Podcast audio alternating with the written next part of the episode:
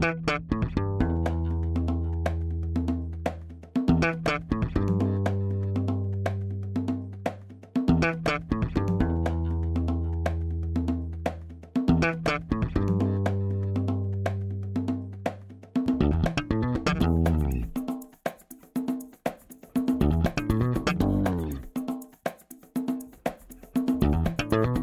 Este é o Tapa da Mãe Invisível, podcast destinado àqueles que querem ouvir ideias que abalam sociedades e que não são ditas na mídia tradicional. Bem-vindo, Paulo Fux. Grande Júlio, tudo certo? Beleza aí contigo? Tudo bem. Estamos fazendo nossa maratona de gravações aí de fim de ano. Né, para dar uma descansada depois. Não vamos dizer por quem, quem é que está indo descansar, porque a gente não descansa, né, Júlio? Exatamente. a gente vai tirar, a gente vai tirar um descanso, só que não vamos deixar sábado sem episódio. Todos os Exato. sábados terão episódios religiosamente. A equipe do Tapa é implacável.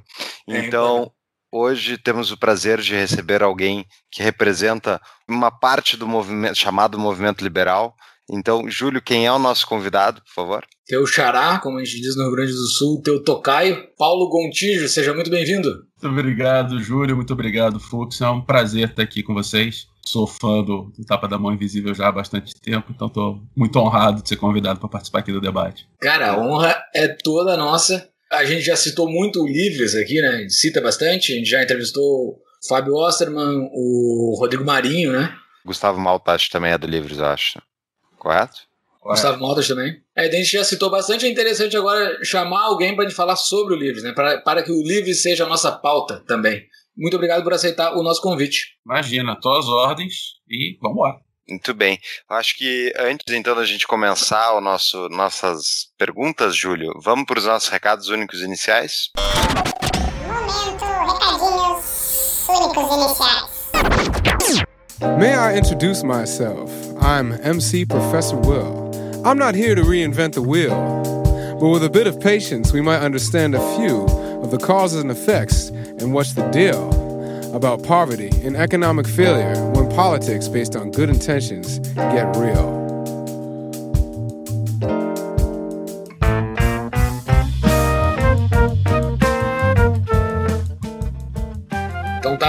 Os nossos recados únicos iniciais, rapidinho aqui, vamos falar da nossa patrocinadora, uma das nossas três patrocinadoras, a DBI Contabilidade.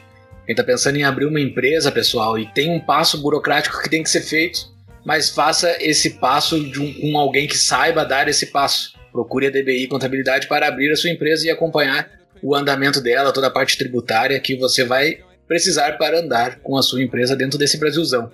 E muito importante também é pensar que contabilidade é muito mais do que só o serviço ali do dia a dia de preenchimento de guia. É alguém que sabe o que está fazendo e que vai ser parceiro para construir o seu negócio. Então, tudo lá no nosso site, né, Júlio? tapadamãoinvisível.com.br barra DBI. Exatamente. É aquela história, né? Tipo, se tu tem uma padaria e tu quer se preocupar em fazer o pão, deixa que a contabilidade a DBI faz, né? Se preocupe com o seu negócio, com o core do seu negócio.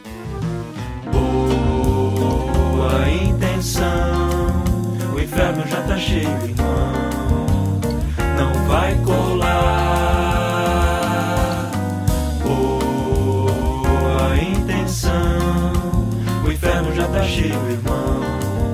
O inferno já tá cheio, irmão. Pra cima desse rasta não. Buenas, fora isso, eu adorei o episódio com o Gontijo, acho que deu para de...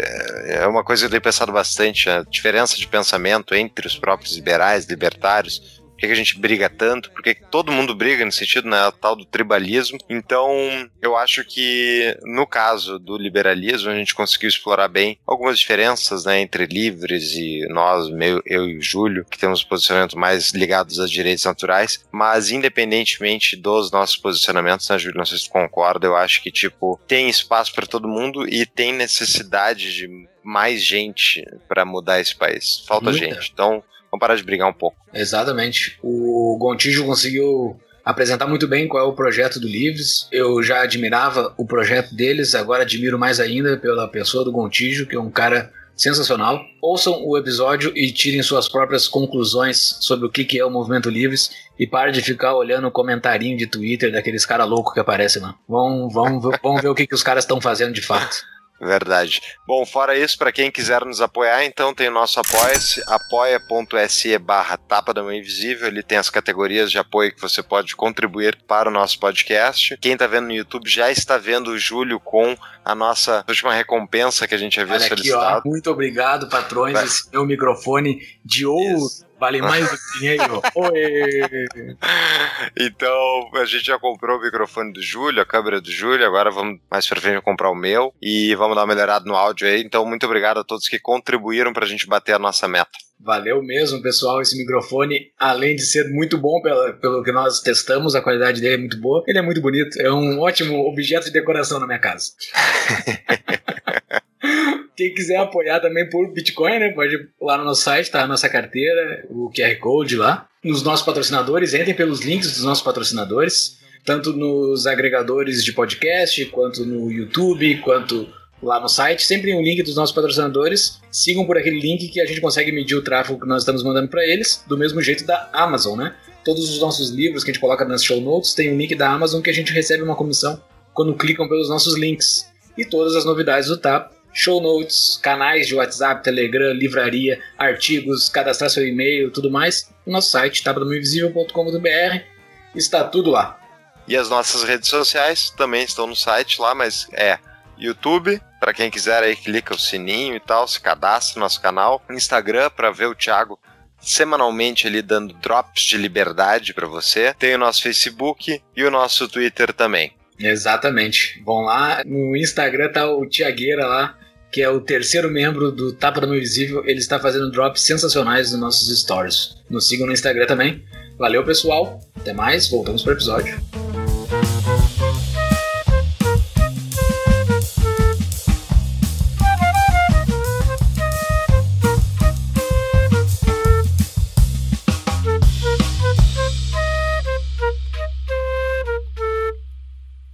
Para introduzir o assunto, quem é o Paulo Gontijo, Júlio? Tem um mini currículo aí à disposição. Deixa eu apresentar o Paulo Gontijo, empreendedor, diretor executivo do Livres, conselheiro do Instituto Millennium, ex-vice-presidente da Associação Comercial do Rio de Janeiro e ex-diretor do CONAGE, especialista em liderança e competitividade global pela Universidade de Georgetown e relações internacionais pela Universidade de Cândido Mendes. Gontijo, tu participa do instituto mais, é, muito mais falado do que o Livres, que é o Millennium, que é o instituto que menos faz e é mais chamado a atenção pela esquerda como sendo a arapuca do mal neoliberal brasileiro. Tu participa do Millennium. Millennium, como é que tá o Millennium? Só uma breve frase aí pra gente entrar no Livres. Tá, não, é, é fácil. Eu, eu fui funcionário, na verdade, quando eu saí da faculdade, eu fui o funcionário 02 do Milênio. A gente começou lá atrás em, sei lá, 2005, 2006, na época da Kombi. A época E- da Kombi é ótimo. A época da Kombi, é o período da Kombi. E o Millennium hoje ele é um, um- quase que uma biblioteca virtual, né? Ele é um centro de conteúdo. A esquerda adora ver teoria da conspiração e tudo.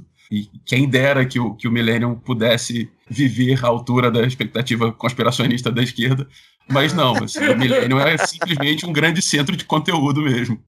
É o melhor espantalho, assim, é o maior espantalho que existe, né? O Millennium é o que Eu lembro quando eu trabalhava lá, que assim, teve um dia que a gente saiu na capa da Carta Capital, sei lá, 2007, alguma coisa assim. E, foi a nossa vitória, do tipo, ah, saímos na, na capa da Carta Capital. E os caras faziam aqueles cruzamentos malucos de quem financia quem, quem são os doadores que estavam no balanço social.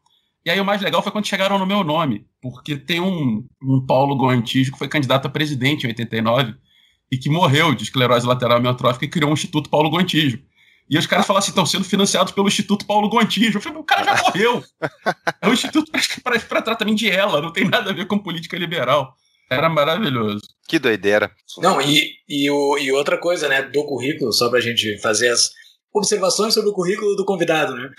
O- a gente fala bastante que o Tapa é o clubinho da PUC do Rio Grande do Sul, mas o Tapa também é o clubinho de Georgetown, né? O que tem de gente de Georgetown que a gente já entrevistou aqui não tá no gibi.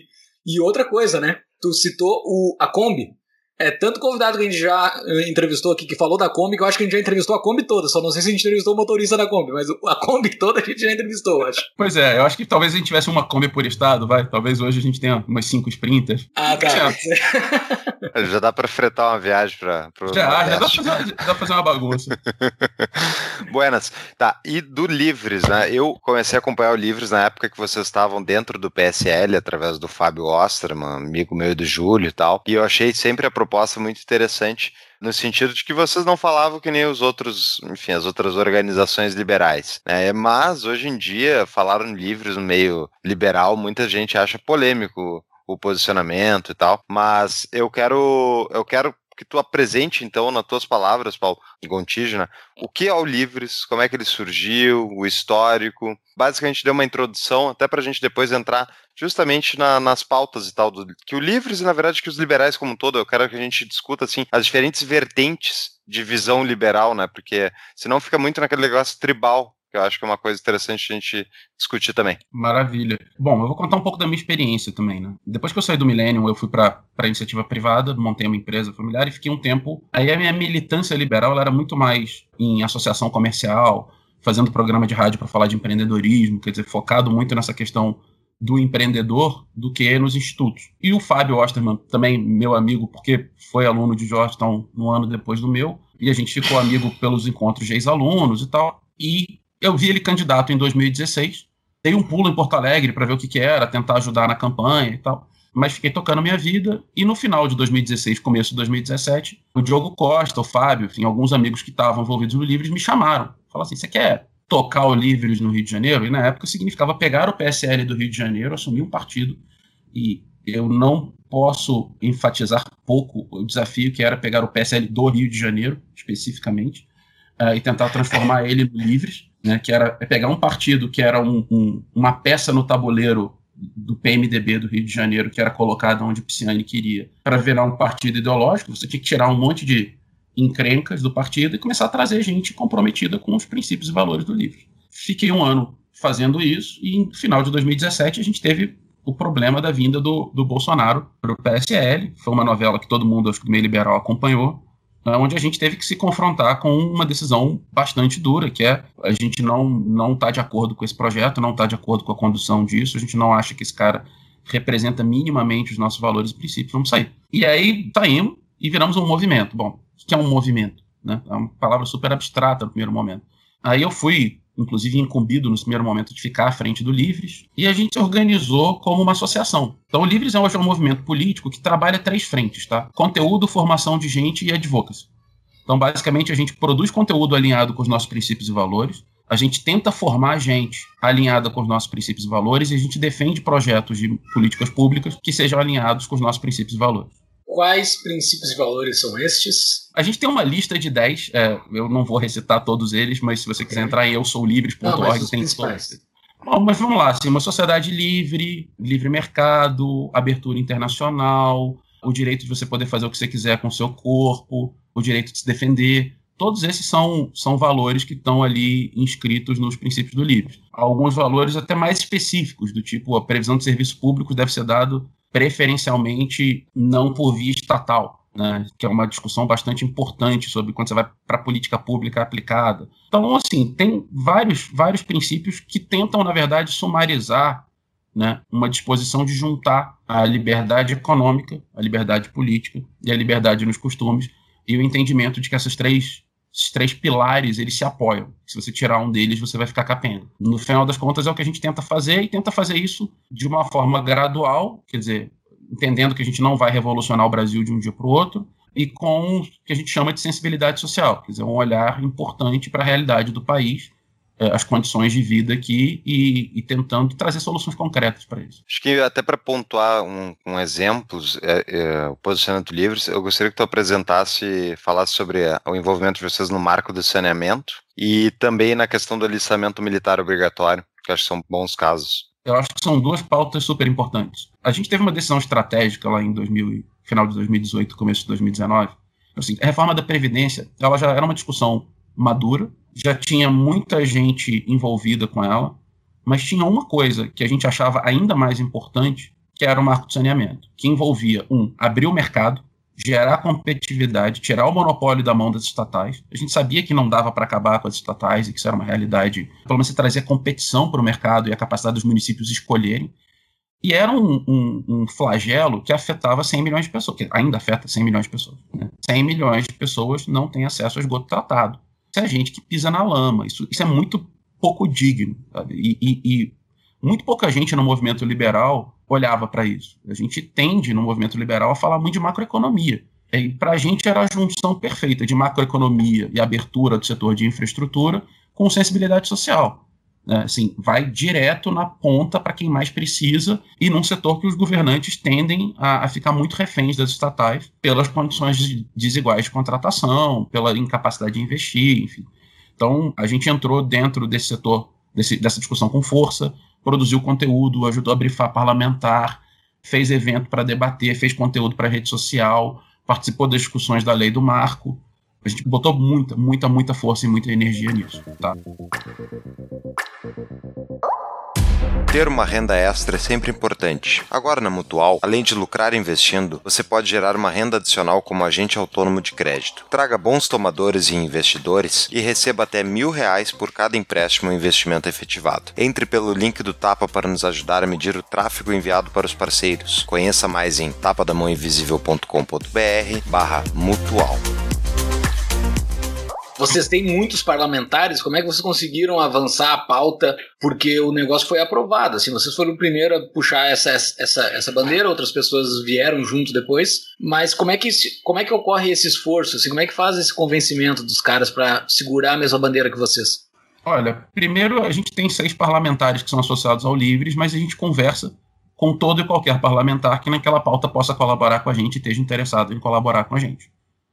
Então, a gente foi olhando no Congresso quem eram as pessoas. Por exemplo, o Geninho Zuliani, que é um deputado de, de São Paulo, foi relator, e foi um cara muito aberto a conhecer o Livres e o que, a gente propunha, escutou as nossas sugestões, enfim.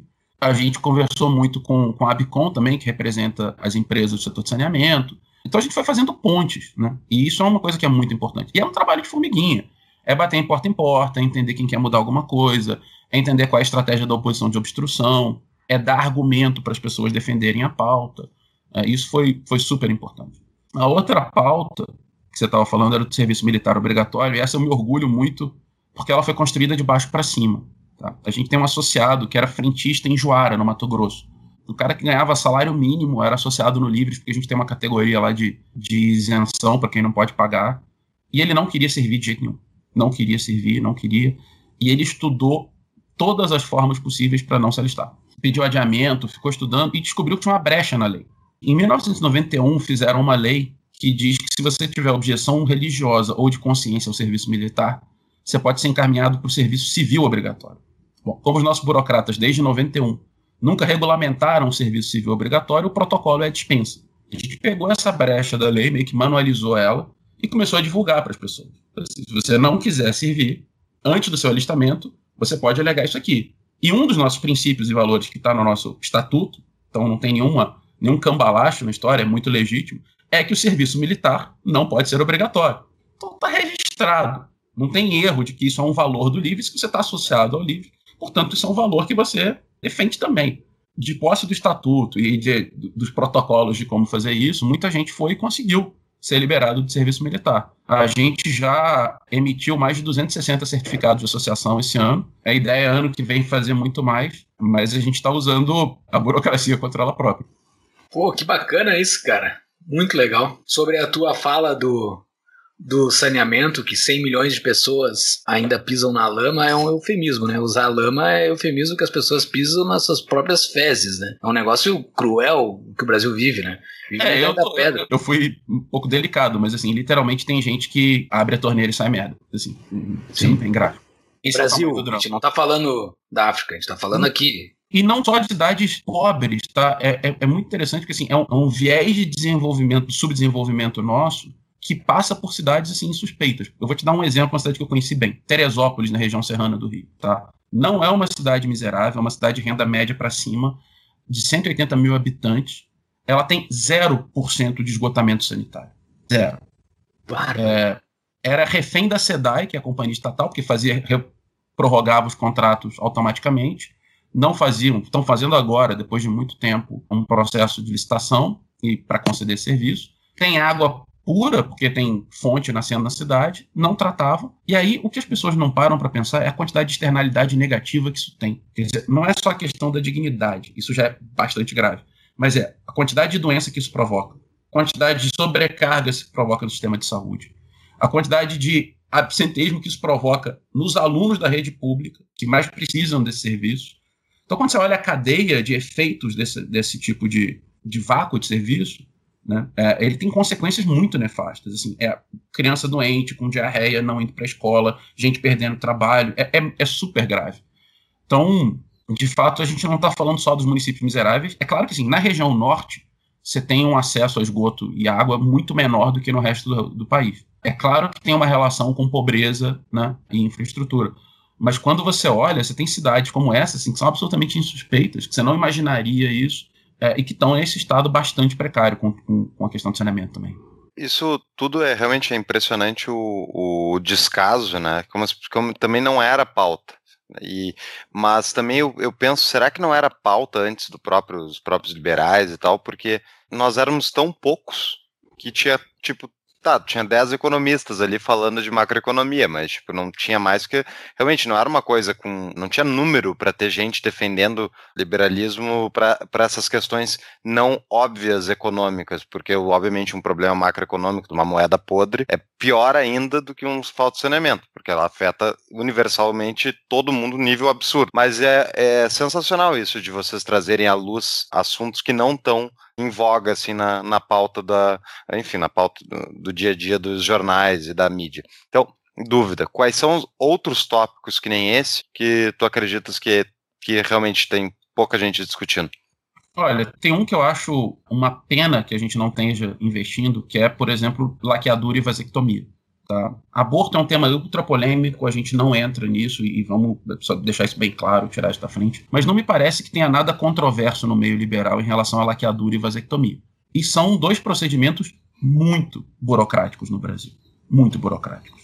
Tá? E, e que estão ainda envolvidos num certo véu de obscurantismo, no, no, principalmente no Senado. Então, deixa eu te dar alguns exemplos. Se você quiser fazer uma, uma vasectomia, você precisa de autorização da sua esposa, você precisa ter 25 anos ou dois filhos, na maior parte das vezes, dois filhos.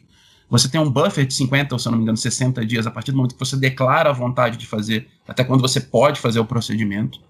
E se você vai fazer pelo SUS, a mulher que faz cesárea não pode fazer a laqueadura junto com a cesárea. Então você obriga ela a fazer um segundo procedimento cirúrgico, aumentando o risco sobre ela, o risco para ela, porque essa lei não, é permi não permite. Bom, isso está sendo discutido no Senado há bastante tempo, pouca gente presta atenção. Está na Comissão de Assuntos Sociais. Isso já foi colocado em pauta 30 vezes. E as 30 vezes foi retirado de pauta. Por que, que a gente não consegue se articular para desburocratizar o teu acesso ao seu próprio corpo? Num procedimento que é de baixo risco, simples e que muitas vezes está sendo regulamentado na iniciativa privada também. Eu achei esse um baita de um tema. Eu acho que cannabis medicinal tem muita gente falando já, mas acho que mais gente tem que falar. Também acho que deveria ser incontroverso, assim está falando de remédio, de salvar vida. Então, acho que esses dois temas são temas que eu, que eu botaria no radar das pautas não óbvias liberais, que eu acho que deveriam, a gente deveria tomar muito cuidado e prestar atenção. Mas essa questão da, da vasectomia, da laqueadura, isso aí é não só no SUS, é no, em clínicas privadas também é proibido precisa de autorização do cônjuge, você precisa ter 25 anos ou dois filhos. E eu tô falando por experiência própria, de quem estudou fazer e foi numa clínica privada e recebeu um catatal do médico e um termo para minha mulher assinar e caramba. Então, assim, é, tô falando de primeira mão, não é um, uma experiência de alguém que me contou, não. Sim, é regulamentado, inclusive, na esfera privada. Você já deve ter ouvido falar na nossa apoiadora desde o episódio 4, a CapTable. Essa fintech nasceu para propiciar investimentos em startups para todos. Mais de 10 projetos já foram lançados com sucesso, com apoio de mais de 2 mil investidores engajados, tornando assim a CapTable um ecossistema de encontro entre recursos e inovação. Muito mais do que só um investimento, investir via CapTable é a oportunidade de estar em contato com startups inovadoras e ter ganhos além de financeiros. Para conhecer mais sobre essa baita empresa, veja no nosso site uma entrevista com um dos sócios dela. Acesse tapadamãoinvisível.com.br barra cap.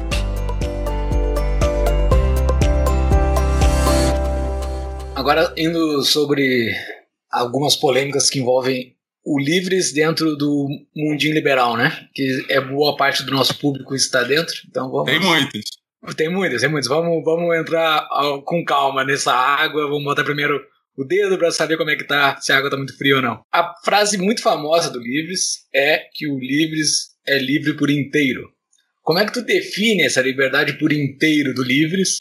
Porque o Livres se define assim porque os demais não são. Porque o Livres é livre por inteiro. Por que, que o Livres é livre por inteiro e outros movimentos não o são? Bom, um, eu acho que outros, outros movimentos podem ser também. Isso não é um monopólio nosso. A gente é, é, bastante liberal nesse sentido de não, não querer dizer que só a gente é liberal por inteiro. Aí, de novo, eu, eu tomei uma decisão em relação ao, ao, ecossistema liberal que é já existe muita, muita negatividade, muito fogo cruzado. Então, acho que os outros podem responder por si próprios. Né? Eu acho que a gente tem que construir e não ficar atacando os poucos amigos que a gente tem nessa trincheira. No movimento liberal, a gente olha muito para o lado e muito pouco para frente. Então, eu vou me dedicar a olhar para frente, que eu acho que é o que é mais importante. Então, não tem nenhuma pretensão de ser exclusivo e que nenhum outro movimento não possa ser liberal por inteiro, mas isso parte de uma convicção nossa muito firme de que se você se atém a um pedaço só do que a gente chama de ideias da liberdade, é, você vai ficar capenga e você vai abrir brechas para né, outras formas de iliberalismo.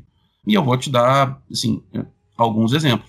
A gente tem hoje um, um, um associado nosso que é líder livres e que é candidato numa cidade do interior de Pernambuco. Eu não vou falar nome aqui só por uma questão é, eleitoral, mas ele deu um depoimento super poderoso para a gente essa semana falando o seguinte: olha, liberalismo para mim não é só privatizar ou, ou, gerar emprego aqui na minha cidade, uma cidade muito pequena.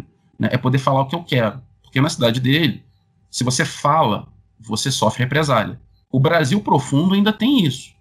Né? Ainda tem muita gente que a classe média alta urbana não percebe, mas que não pode falar, que não pode ir e vir, que não tem alguns direitos muito básicos, assim, algumas liberdades muito que a gente tem como garantidas se você mora nos grandes centros urbanos. Isso é super importante, a gente não pode abrir mão do, do Brasil profundo. E a outra coisa é que assim, as pessoas se realizam em sua plenitude de várias formas, não só economicamente. E a gente tem esse viés economicista é, que faz sentido, é importante. A gente tem um Brasil muito estatista mesmo. Não, não é dizer que economia não importa. Mas o, o melhor exemplo que eu dou é assim: se você não tiver é, direitos políticos muito claros e muito bem definidos, o que você produzir pode ser tomar de você. É. Então, assim, são complementares. A gente tem que olhar complementarmente para essas coisas. Né? Imprensa livre é importante. Todos esses pilares das democracias liberais são fundamentais. Dizer que isso é secundário é, para mim, um, um, vício retórico que acontece muito no Brasil e que eu acho uma pena. Né? E todo mundo tenta tratar isso como. Todo mundo, muita gente tenta tratar isso como sendo superficial ou cosmético. É, mas é cosmético para quem não sofre represália quando fala. Né? É cosmético para quem pode andar, sair da sua casa a hora que quiser, porque pode pegar um Uber ou qualquer coisa. É, eu conheço gente agora que está fazendo campanha e não pode fazer depois das 7 horas da noite. Eu conheço gente que mora em área de milícia e não pode se manifestar. O Brasil ainda é assim. E a gente precisa olhar para todas as questões. É, eu acho que o, o, grande objetivo desse nosso posicionamento é dizer o seguinte: tem mais coisas entre o céu e a terra do que pode imaginar a nossa boa filosofia.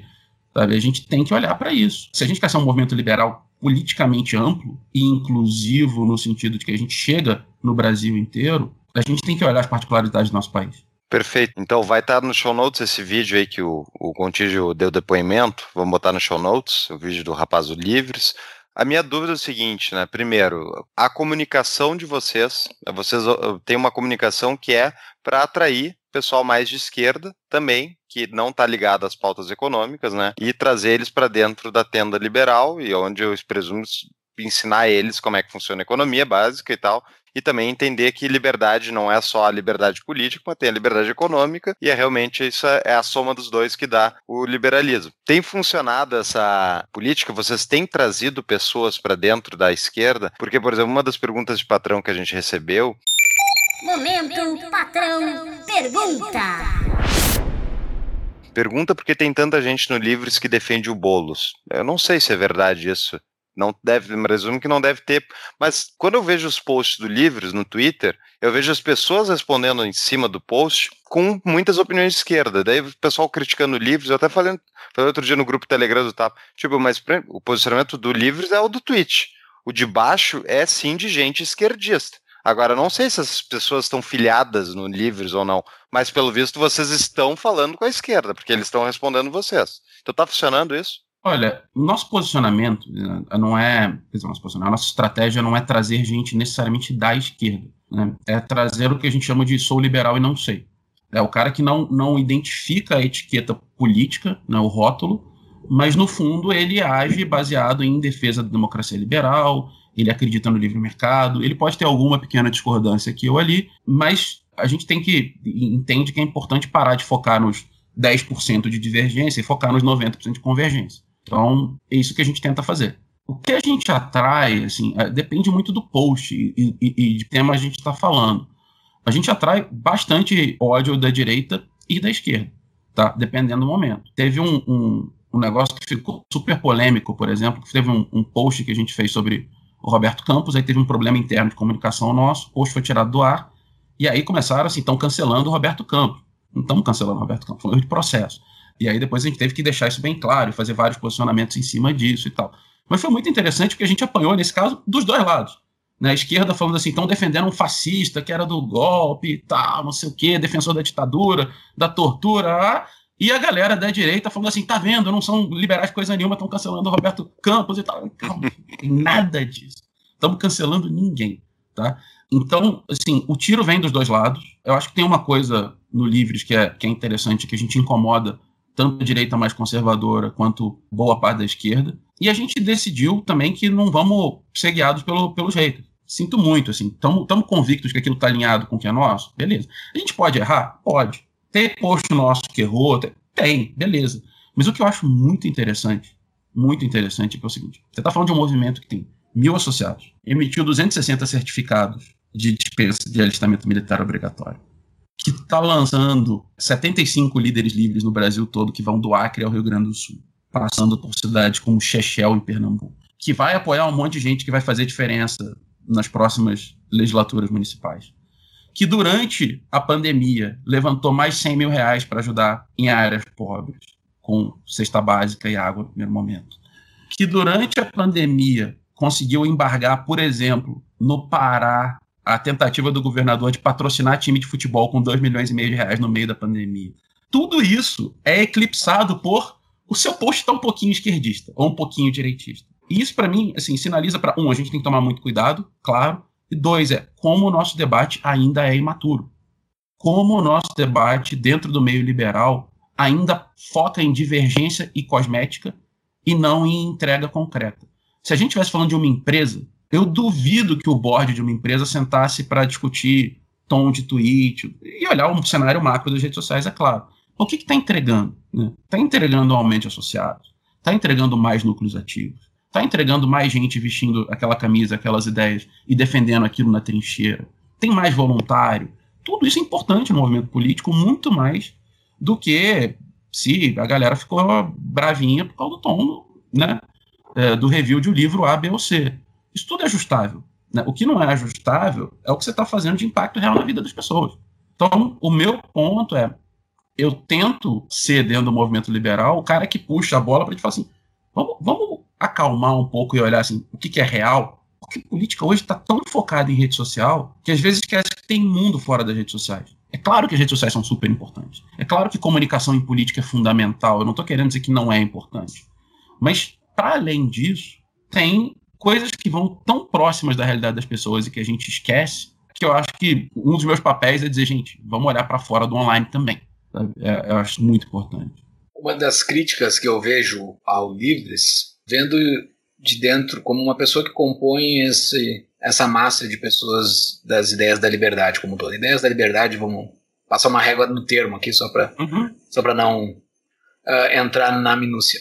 Eu vejo que as principais críticas assim, as críticas que talvez sejam mais bem fundamentadas, são as críticas das pautas identitárias do Livres, que é uma novidade dentro do movimento liberal que eu vejo, assim. É uma, uma bandeira que dentro do movimento liberal o Livre está meio com ela sozinha, o SFL um pouquinho. Qual é a tua defesa? Tu, Paulo, qual é a tua percepção?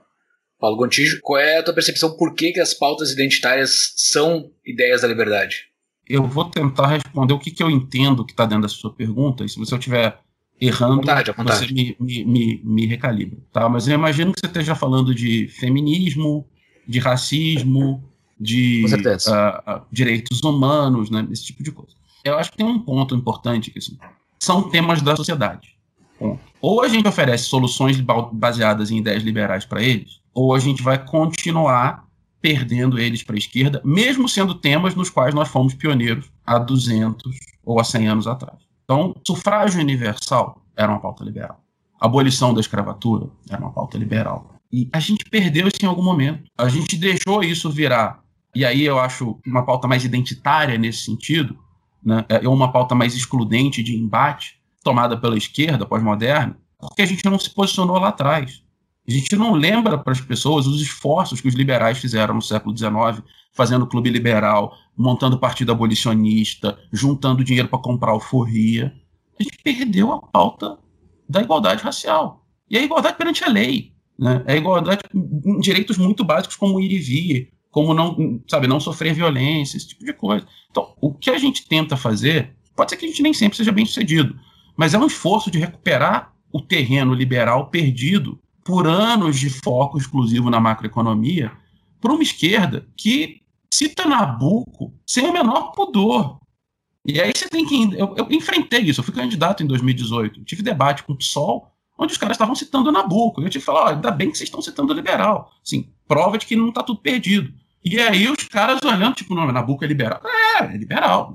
Ou a gente defende esses símbolos e retoma eles, é, ou a gente vai perder isso para sempre. Então, acho que tem um, um, um, A nossa intenção é, primeiro, recuperar a, a tradição liberal brasileira que vai além da economia, falar de Luiz Gama, falar de Nabucco, falar das, das, feministas liberais que queriam, na verdade, votar, ser donas da própria vida e tal.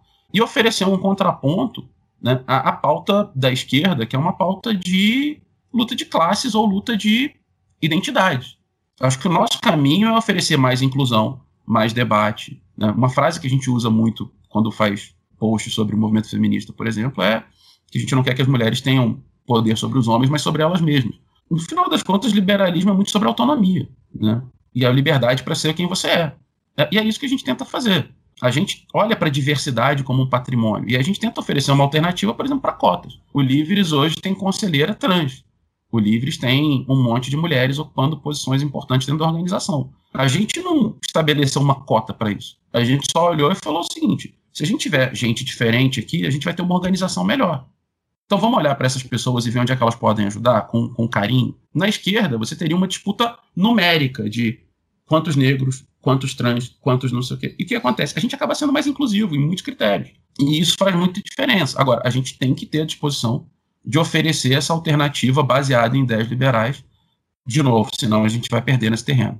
Eu entendo perfeitamente isso no sentido de como é que está te comunicando e realmente é impressionante como os liberais realmente perderam esse histórico, não só no Brasil, no próprio Estados Unidos. Tipo, na década de 70, o primeiro candidato a, a presidente pelo Partido Libertário Americano era homossexual assumido. Se não me engano, era, era o candidato a presidente, se não era o vice-presidente, foi o primeiro na história da, dos Estados Unidos a concorrer. E, tipo, depois virou uma pauta de esquerda. Só que daí o que eu, eu sou mais de um. É, até outro dia eu vi num um podcast o cara falou um propertarian. Eu sou direito de propriedade, direito natural, acredito, não divino, mas principalmente eu acredito em propriedade privada. E eu entendo 100%, tipo, realmente a gente tem que falar para as pessoas que elas estão tão abertas para entrar no movimento. Só que daí eu pego, por exemplo, uma pauta de casamento gay e eu penso assim, ah, a gente tem que defender que o, o, o, os casais homossexuais têm que poder casar, ou a gente tem que defender que o Estado não tem que se intrometer numa relação privada entre as partes, seja homem ou mulher, seja quem for, entendeu? É, é tirar o Estado do casamento.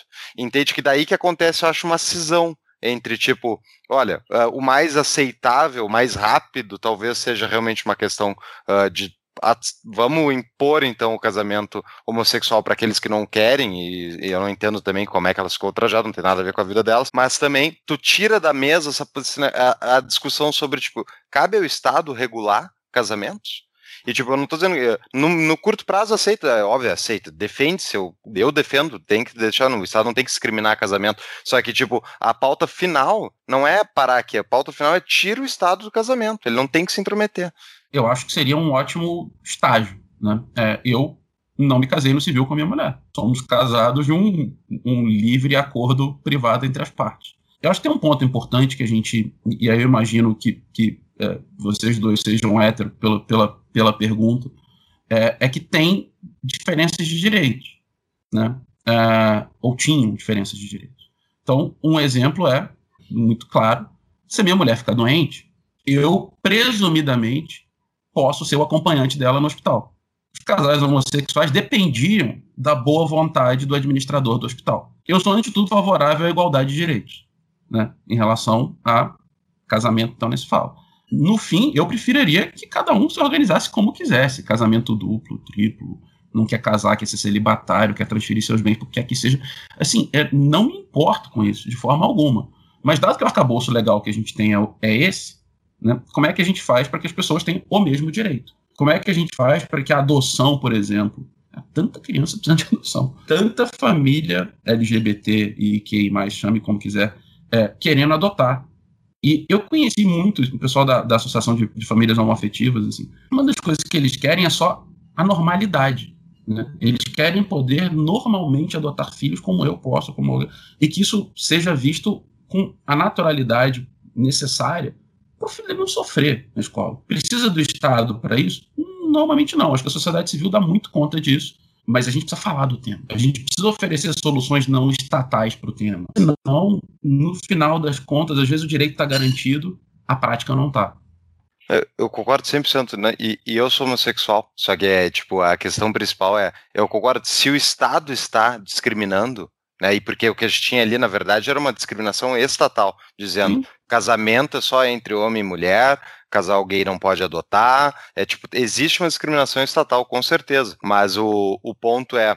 é, enfim, o ponto eu, eu concordo contigo, eu não tenho nenhuma discordância disso que tu falou. Eu acho que é importante também defender como movimento, mas é, é realmente uma questão, tipo, vamos sair do, do casamento gay, vamos pensar mais nessa questão vacinação, por exemplo.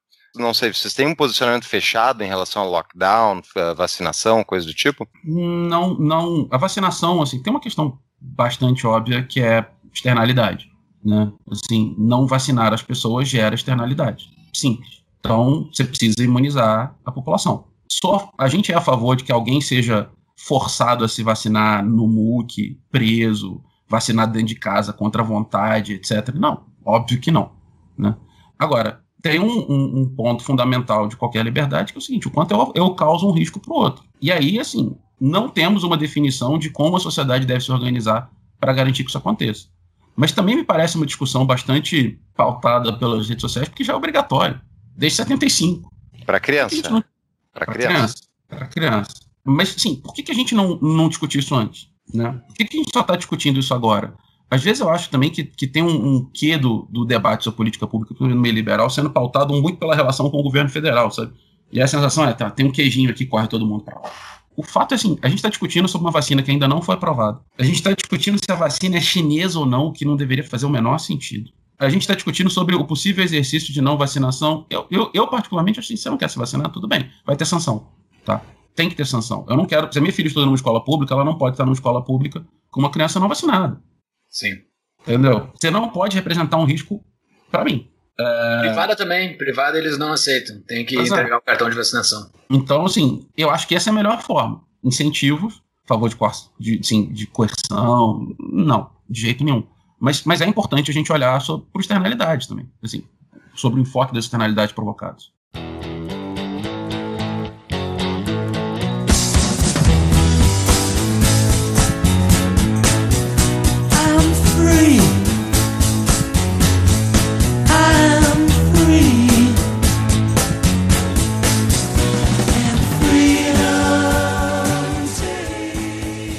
Sobre a externalidade, eu acho que, quem é mais pro lado libertário, que nem eu e o Paulo Fux, nós temos essa, essa discussão bastante forte com o pessoal do Livres, por causa dessa palavrinha das externalidades, né? Muito é, resumindo, assim, é óbvio que eu tô muito distante dos, dos caras, mas os libertários estão mais para Rothbard e o, e o Livres está mais para Stuart Mill, né? Basicamente isso, assim. Eu acho que. Eu diria que o Livres vai de, de Mises em algumas pontas até Stuart Mill. A gente tem bastante diversidade dentro do Nossa. Livres.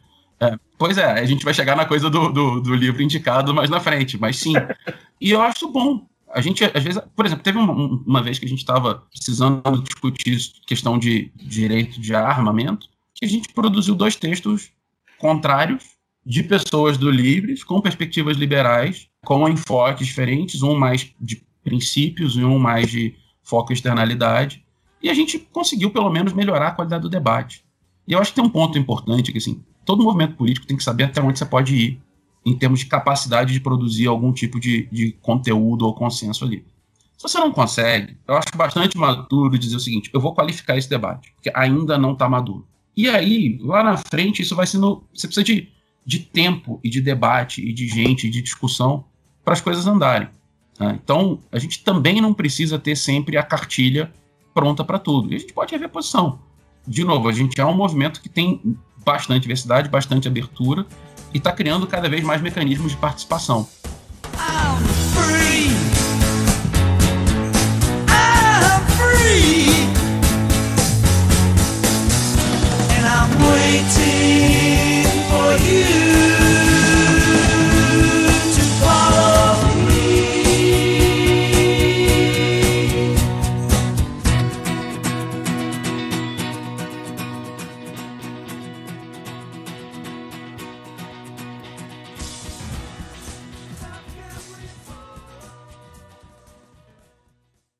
Eu acho que isso que o que talvez provoque mais discussão, não fora livres, Brasil, uh, Estados Unidos, entre dentro dos movimentos liberais e tal. Eu acho que são essas duas principais vertentes, né? O consequencialismo versus direitos naturais e a, o choque entre essas duas vertentes é o que provoca a maior parte das brigas internas que eu vejo acontecerem nos movimentos, né?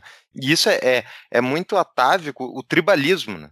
Tipo, a, a, a, gente conhece o ponto de vista, eu concordo mais com isso aquele, e daí passa a virar parte da identidade. E, e eu, eu não sei o quanto, quanto tu acha, Gontijo, que isso influencia o debate, assim, no sentido de que é mais do que a argumentação racional, entra numa questão tribal. Eu acho que é um fenômeno bastante comum, chamado narcisismo das pequenas diferenças. Tem um livro de um cara chamado Adam Grant, que é ótimo, tem um capítulo especificamente sobre isso, onde ele fala, por exemplo, da grande briga entre os veganos e os vegetarianos. Ou entre os surdos oralizados e os surdos não oralizados. Estou tirando completamente do campo político aqui, só para dar exemplos que de fora parecem um pouco ridículos. Eu imagino que quem veja o movimento liberal de fora também acha um pouco ridículo isso. Que é basicamente a disputa pelo terreno mais alto da pureza né? É, ideológica. É, eu acho contraprodutivo.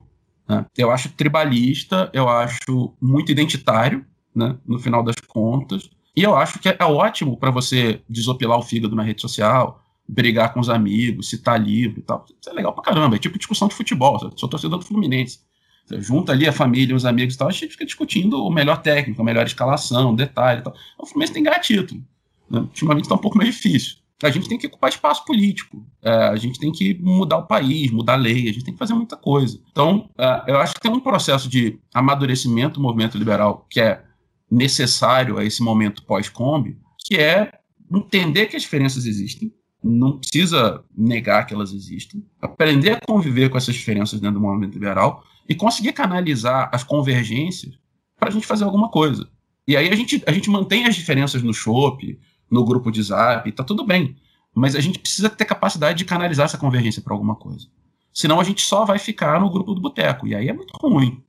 Eu concordo contigo, só que daí vem, por exemplo, uma pauta de máscaras, mandato de máscaras federal. E isso daí tu vai ter as fileiras indo para cada um para um lado. E tipo, é meio natural, porque no final das contas, se defenderem a, vacinação obrigatória, eu obrigatoriamente vou ser contra, porque eu não acredito nisso, eu não acredito em forçar pessoas saudáveis a, a serem inoculadas com a doença, a força, gente a, a, a maior de idade. Só, e daí, tipo, qualquer pessoa que for apoiar a vacinação obrigatória, eu vou pensar, porra, mas esse cara tá dizendo que ele tem o direito de vir na, no meu corpo e me aplicar um negócio que eu não acredito. Então, tipo, não que eu não acredito em vacina, tá bem? Obviamente, eu acredito em vacina e sim, quando, e quando sair a vacina, a boa, comprovada, eu vou me vacinar, é obviamente, mas eu, não, eu acredito no poder do convencimento e do voluntarismo. Eu não acredito em forçar as pessoas a fazer o que elas não querem. Só que daí tu entende que daí, tipo, como é que tu concilia isso? Porque daí, se o Livres for lá e defender como instituição que tem que vacinar obrigatoriamente adultos, eu vou dizer pra, pra pomba, tia. Eu vou ficar louco com livros. Porque eu concordo contigo. O importante é construir uma coisa em comum, o que temos em comum para me melhorar esse país que não é um país liberal. Só que essas pautas que nos dividem, elas entram no meio da discussão volta e meia. Mas, mas elas podem ser só uma discordância pontual.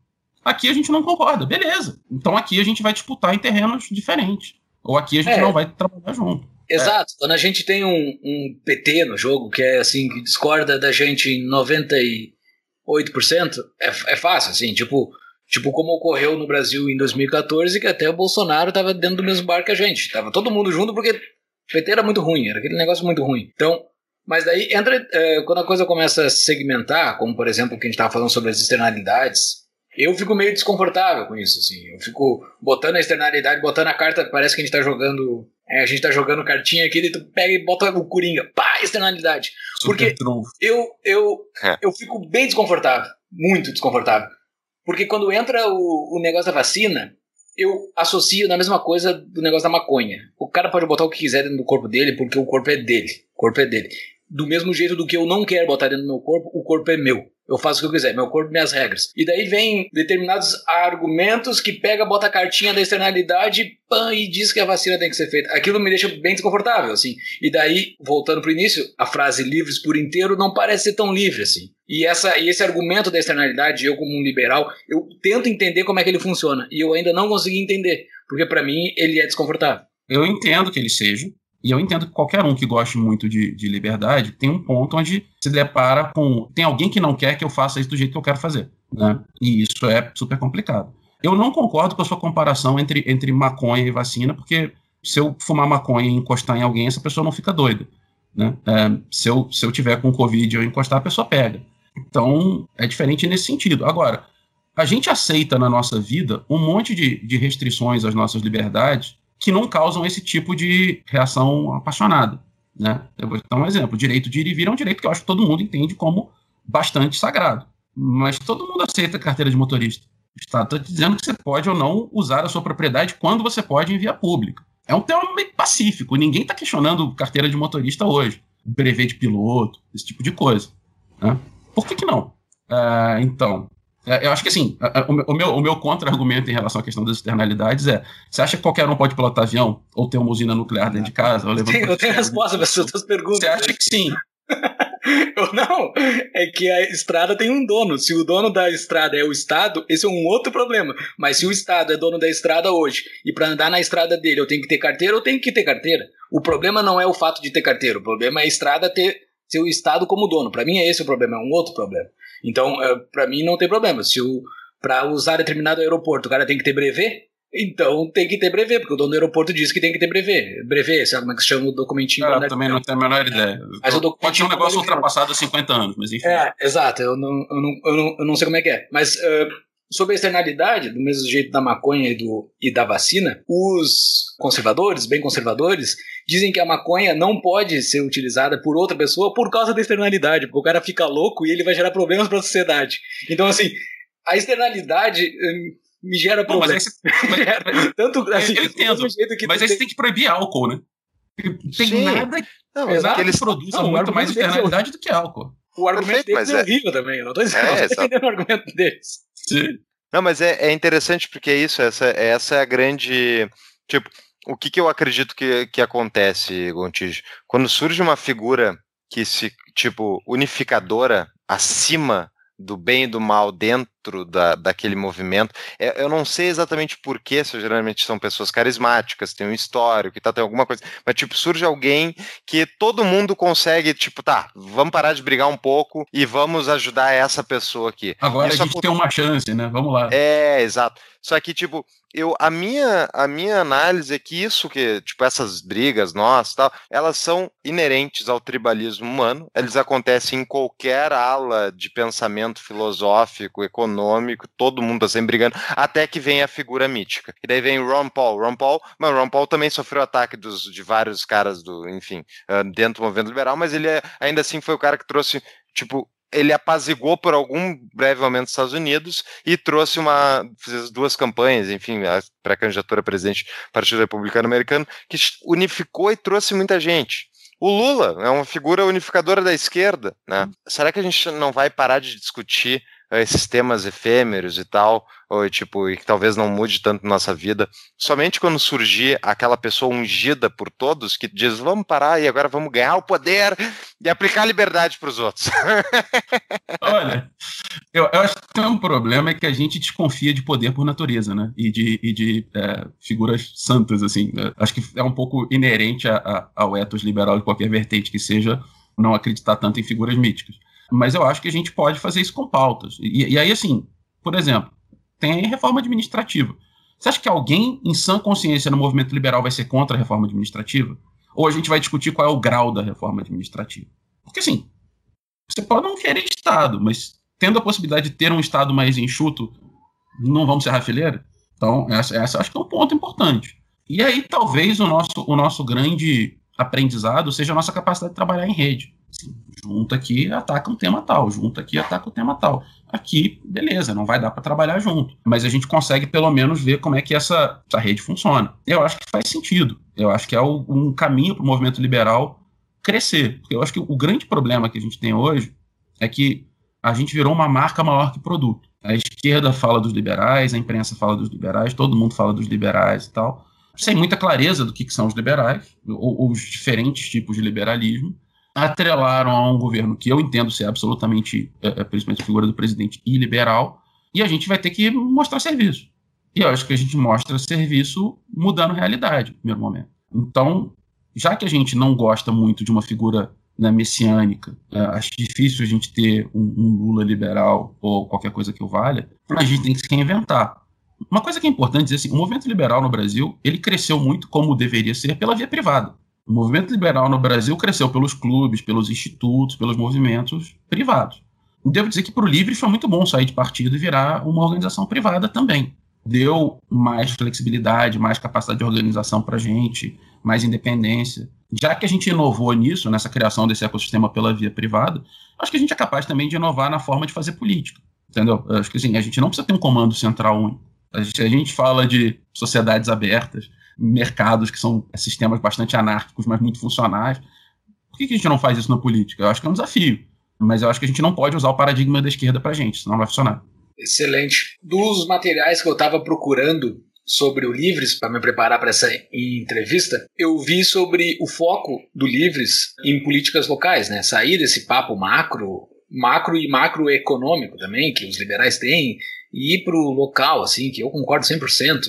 A vida das pessoas ocorre nas cidades, tem que fazer isso. E vocês têm vários projetos e vários resultados que vocês divulgam de coisa que vocês estão fazendo que não tem grande repercussão nacional, mas que está ali, está na, tá na migalha, está na. Migalha não, é uma, não, tô menosprezando. É, não, é, não, entendi. Mas tá, é, tá, é no, tá, no, tá no grão. É no grãozinho. Tá no, é. Mas o Brasil, ele tem essa bosta desse problema nosso aqui, que que tá tudo em Brasília, tá tudo aqui em Brasília.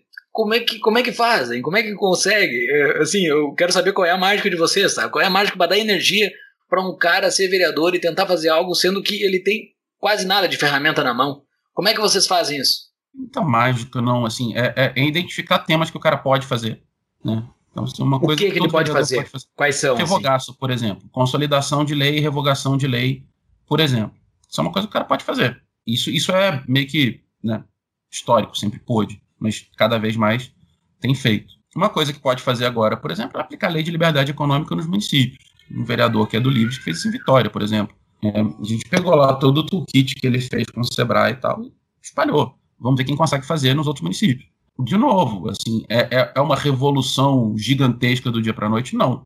Mas, cara, simplifica o vará, facilita a vida de quem quer abrir empresa, tira um pouco o poder do fiscal em cima do comerciante, do empreendedor é uma vitória. Fiscalização. Né? Fiscalizar contas, assim, ensinar as pessoas a fiscalizar. Você tem lá a Maria Tavares em Maceió tendo que usar a força policial para entrar na Câmara dos Vereadores para ter acesso à nota de despesa de gabinete.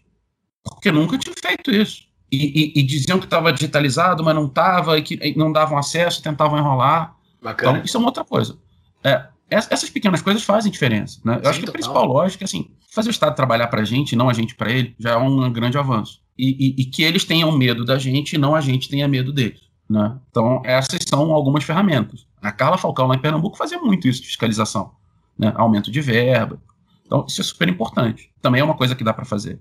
Outra coisa é você criar formas de regulação que não, não travem a- os empreendedores. Então, às vezes você pode fazer um sandbox, né? Que você, cria uma zona exclusiva é, dentro do município com regulações mais brandas ou, ou mais. é, ou você suspende algumas exigências para setores mais dinâmicos poderem florescer, como por exemplo startups. Porque você está Tem, falando de isso, né? regulações. tem como fazer isso no Brasil? Tem. A Júlia Luci está fazendo isso no DF, por exemplo. Ah, é? Aqui. Está passando agora. Então, se é que já não passou há poucas semanas. Então não tem resultado ainda que a gente concretamente pode. Mas tem que tentar. né? Tem que tentar fazer isso.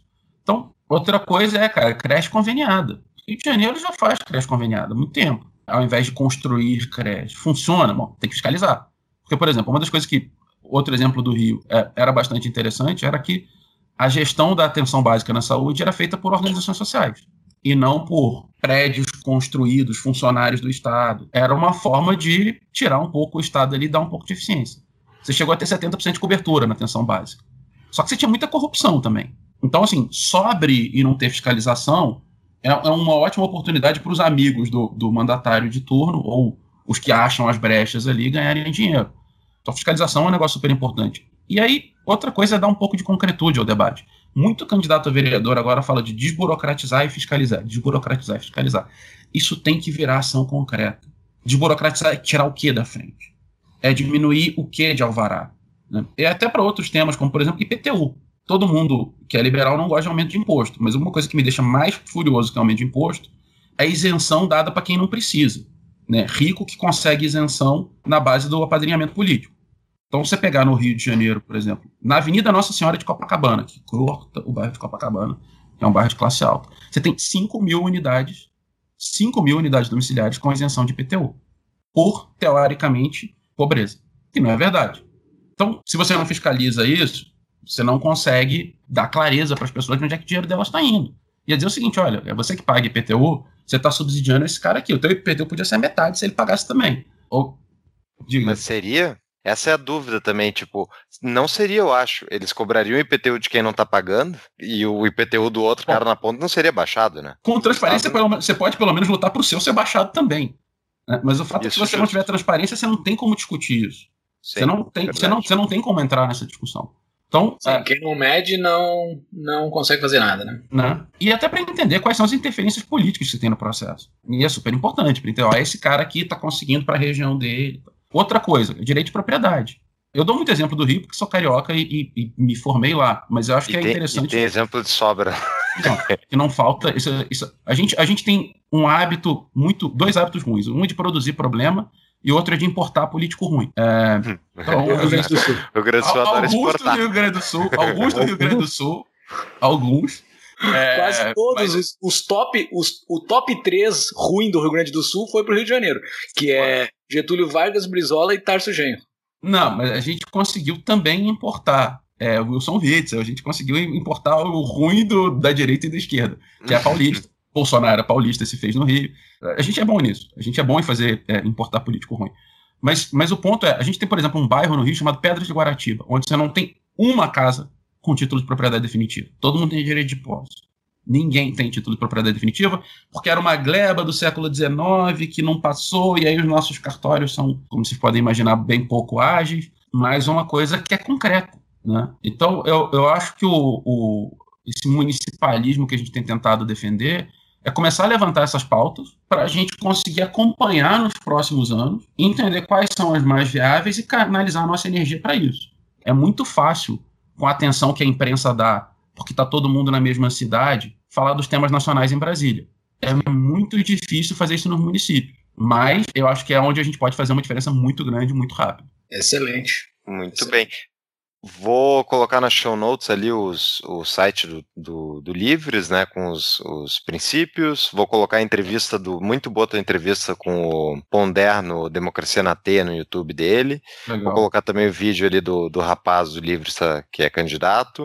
E queremos saber qual é a dica de livro e considerações finais. Chaves, como dizia meu velho avô, se quiser chegar a ser alguém, devore os livros. Quê? Que devore os livros.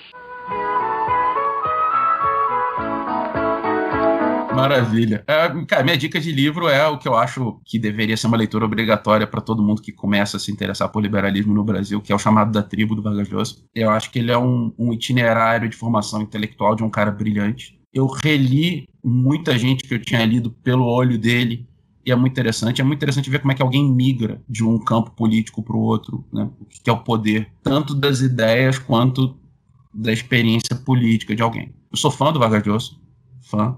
Eu acho que ele é uma figura que estimula a gente a pensar com outros, com outros olhares, e eu acho ele muito coerente e muito, muito íntegro intelectualmente. É, eu acho isso muito importante. É um cara in- interessantemente disponível. A gente queria trazer ele para fazer um evento, assim, escreveu carta para a gente e volta. É muito bacana quando você consegue ver que, que a pessoa de fato está interessada em, em aplicar e defender as ideias que ele entende que são importantes e comuns. Então, acho que o, Chamado da Tribo é um livro que eu acho que todo mundo devia ler.